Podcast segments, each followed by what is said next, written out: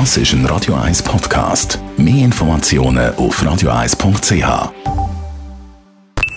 Die Morgenkolumne auf Radio 1 präsentiert vom Grand Casino Baden. Grand Casino Baden.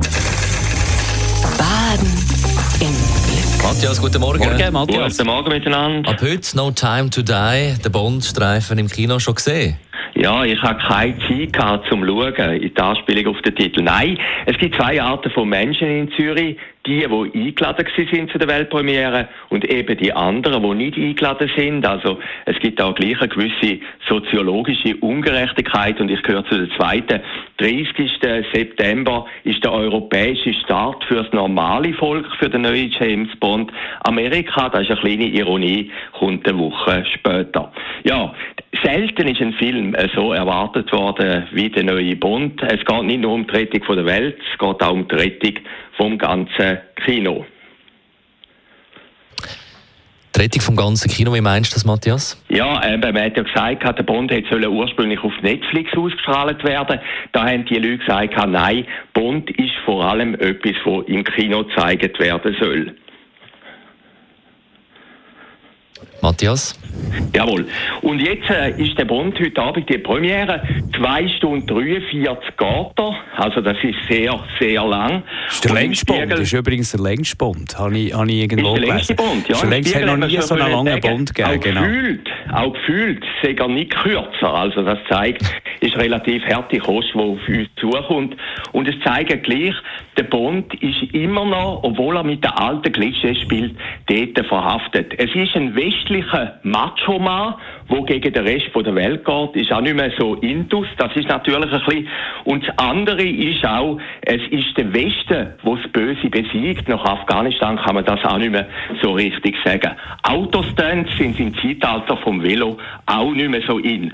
Aber der Bond hat eine gewisse Aktualität. Er ist ja verschoben worden, hätte ja ursprünglich vor zwei Jahren sollen kommen. Es wird eine Biowaffe zeigen, die sich in der ganzen Welt verbreitet. Also die Anspielung auf Corona ist da sicher vorhanden. Es ist die 25. Produktion. Der Daniel Craig hat man können hören vorhin. Es ist der letzte Auftritt, den er wird haben.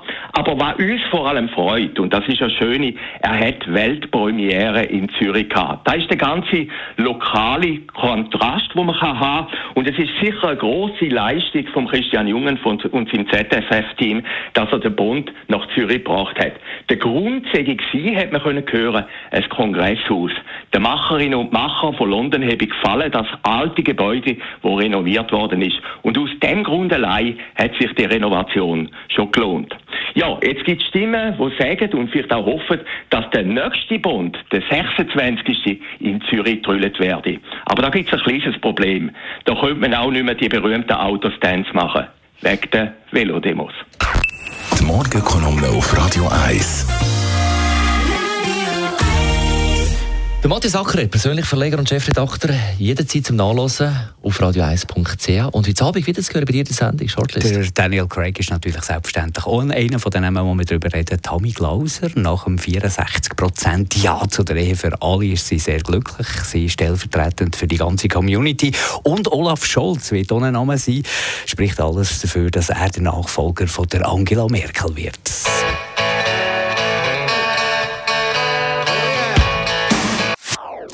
Das ist ein Radio 1 Podcast. Mehr Informationen auf radio1.ch.